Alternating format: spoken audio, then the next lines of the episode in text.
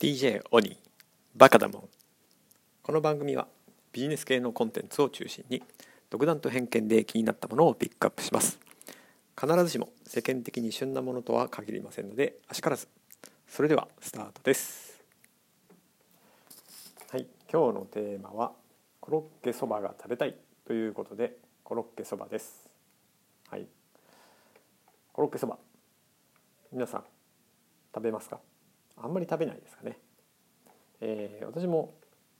最近時々食べます。立ち食いそばとかですかね。はい。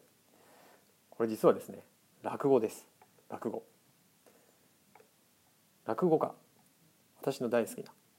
柳家京太郎師匠がですね「時そば」っていう古典落語をやってるんですね。実はそれの枕です、まあ、枕っていうのは本題時そばの本題の前のですね導入部分ですね。そこがもうそこだけで一つの落語の作品になっているような感じです。コロッケそば。コロッケそばがねこれ食べたくなるんですよね。なんだろう。もうねそのこの京太郎師匠がコロッケになりきってもうどっぷりその世界にまあ柳家巨太郎師匠ってこう暴走するんですけどちゃんとあの一人じゃなくてちゃんとお客さんとか見ている人を巻き込んでいくんですよね。それがもう本当に面白くてコロッケそばが食べたくなるんですよね。でこの「時そば」っていう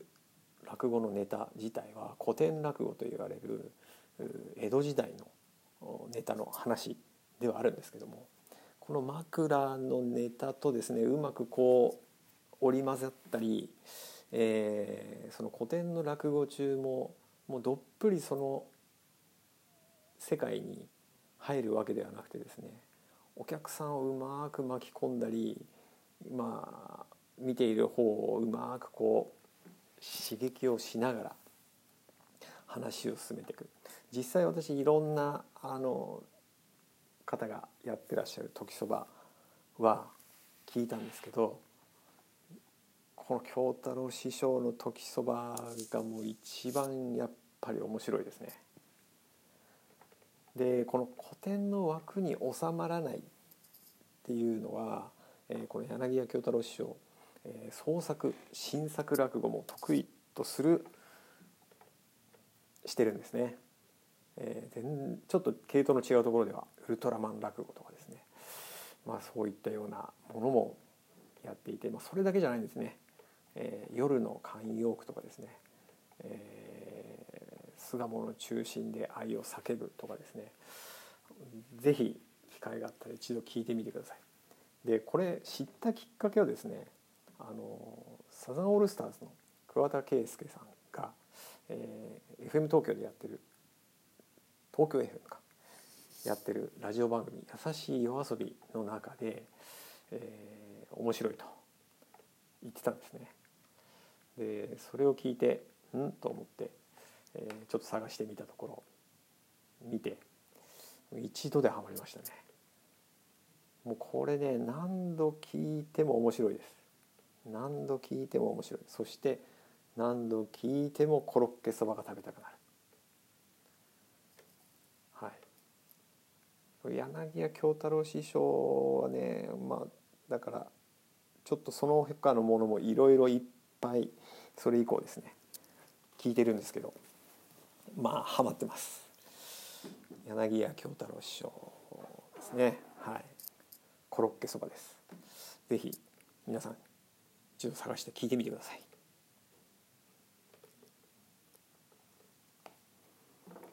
はい、いかがでしょうか？えー、私この柳家京太郎師匠の他にも、えー、好きな落語家としては春風亭一之輔師匠もいます。で二人お二方とも共通しているのはその枕が面白いんですよね。枕、まその導入部分のところが長いんですけど長いんですけどそこが面白い。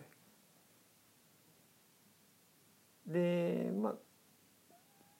陳之助師匠は比較的本題はあ、まあ、そんなにいろんなアレンジをしてないかなという気がしますが、まあ、それでもやはりあのお客さんとかですね見てる側を引き込むそこには力があるなと思って、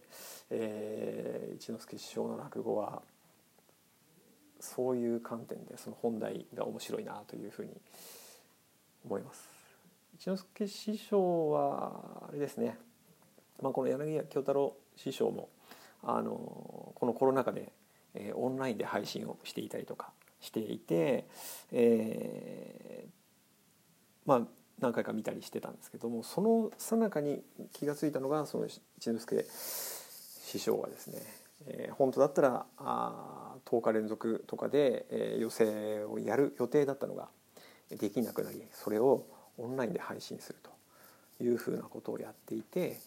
えー、実はそこで初めて知ったんですね。はい、10日連続っていうのを2回やったのかな上野と浅草とっていうシリーズをですねやっていてそれがまたね面白かったんですよね。はい、そっちはまだあの YouTube 一之輔師匠の、えー、チャンネルの方で配信されてるはずなので、えー、そちらも機会があったら是非是非見てください面白いと思いますあのやっぱりねこうまあなんか煮詰まった時とかねついついそういうものを心に入れて、えー、元気になるというふうなことができると思いますので。2人ともそういえば死神っていうネタやってたかな。そうこれをなんかこう何かの機会に聞き比べ見比べてもらえるとまあ面白いかなというふうに思います。はい今日も最後まできいただきありがとうございました。それでは皆さん今日も良い一日をお過ごしください。DJ お兄でした。See ya